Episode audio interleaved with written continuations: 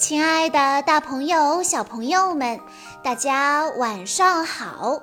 欢迎收听今天的晚安故事盒子，我是你们的好朋友小鹿姐姐。今天是王晨俊小朋友的生日，我要送给他的故事来自《青蛙弗洛格成长系列绘本》。故事的名字叫做《幸福的新年晚餐》。天可真冷啊，白雪覆盖了一切，树上挂着很多冰柱。弗洛格站在窗边，雪很美。可是他不喜欢这么冷的天气。他家门前的那条小河已经被冻住了，结了一层厚厚的冰。野兔带着小熊在溜冰，小鸭旋转出一个漂亮的八字形。它冲着弗洛格家的方向大声喊道。嘎嘎嘎！弗洛格，新年好！野兔也放慢了速度，向弗洛格挥手打招呼说：“弗洛格，出来玩吧！”可是小熊没注意到，它还是继续快速地滑过来，它冲到了野兔的身上。他们两个一起重重地摔倒在冰上，小鸭担心地向后望去。还好，他们都没有受伤，大家不由得开心地笑了起来。滑了一会儿，野兔说：“来，我们一起去找弗洛格吧。”小鸭说：“是呀，就快到我们新年晚餐的时间了，可它还是一直窝在家里不肯出来。”小熊好奇地问：“呃，新年晚餐是什么？”他从来都没有听说过新年晚餐。野兔向小熊解释道：“是这样的，每年的第一天，我们都会待在一起，在小猪家吃晚餐。”对呀，对呀，这已经成了我们的传统。小熊又问：“哦，传统？”传统又是什么意思？他还是弄不明白。嘎嘎，传统就是每年都要做相同的事。小熊跑到弗洛格面前问道：“弗洛格，你跟我们一起去吃新年晚餐吗？”弗洛格把毯子裹在身上。我不想在雪地里走，实在是太冷了。小熊认真的说：“哦，可是，可是，这是我们的传统呀，我们每年都要做相同的事。”弗洛格想了一会儿。他看着闷闷不乐的小熊，刚准备回答，这时从外面传来一阵欢快的笑声。小熊赶紧爬上椅子，向窗外望去。小熊兴奋地说：“弗洛格，快来看呐！这下你不用再在雪地里走了。”老鼠拉了一个雪橇来呢。好吧，弗洛格来到窗前，打了个哆嗦。那我跟你一起去吧。小猪家的美味晚餐和树上的美丽装饰肯定会让我暖和起来的。老鼠叫道：“上车喽！”小鸭驮着小熊跳上了雪橇，弗洛格和野兔也跟着爬了上去。老鼠在后面推着大家。他们飞快地滑下山坡，真棒呐！快要飞起来了，连弗洛格也开心地笑了起来。他们很快就到了小猪家，可这是怎么回事啊？他们看到了倒在地上的梯子和篮子。而且大部分灯饰还在篮子里，小猪呢？大家担心地推开了门，进了屋。只见小猪坐在沙发上，它的胳膊上缠着厚厚的绑带。小鸭问：“嘎嘎嘎，小猪，你怎么啦？”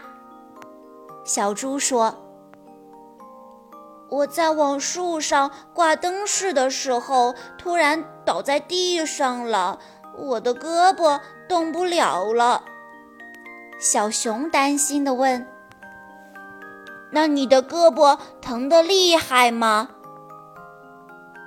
疼的倒不是很厉害，可是我没法做饭了。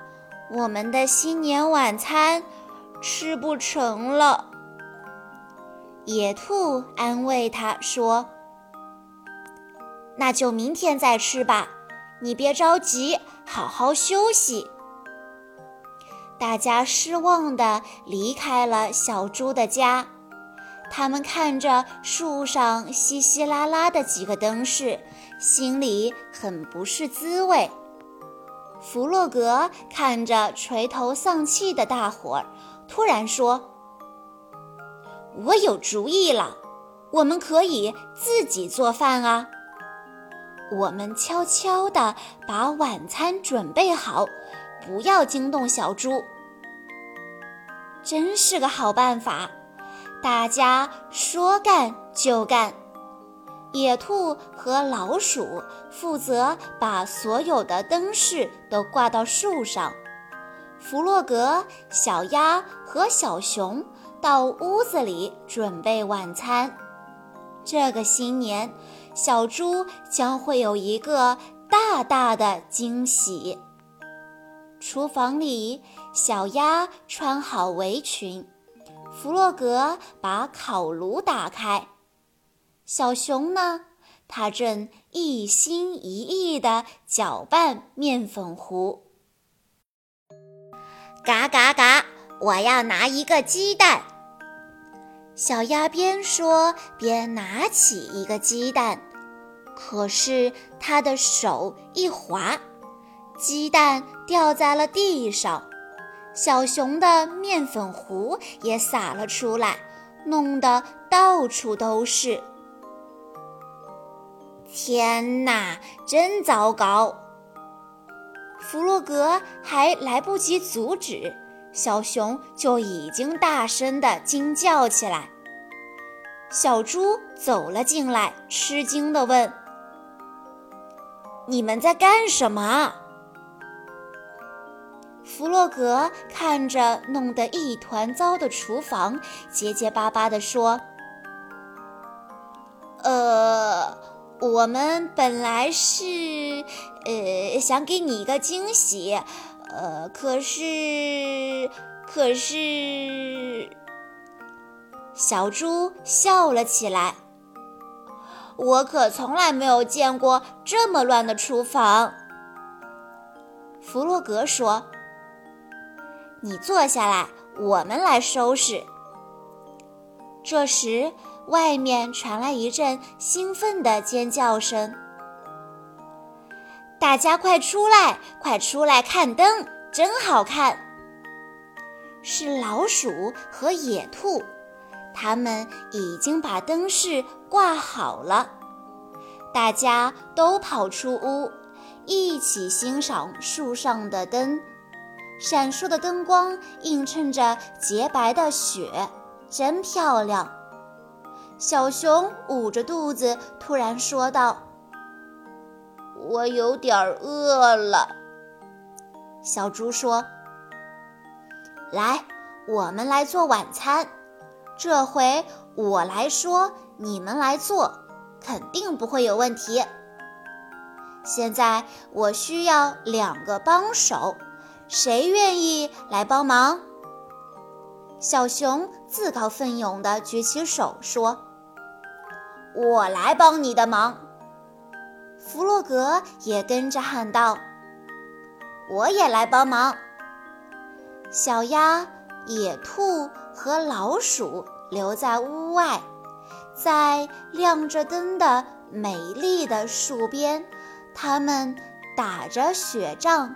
一起玩到晚饭做好，弗洛格兴奋地说：“耶，我们还是吃到了新年晚餐。”小猪也很快乐。是啊，多亏了你们，我的好朋友们。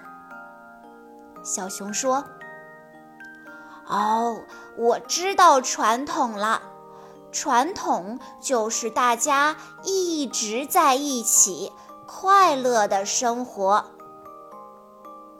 没错，小熊真聪明。大家都点点头，表示赞同。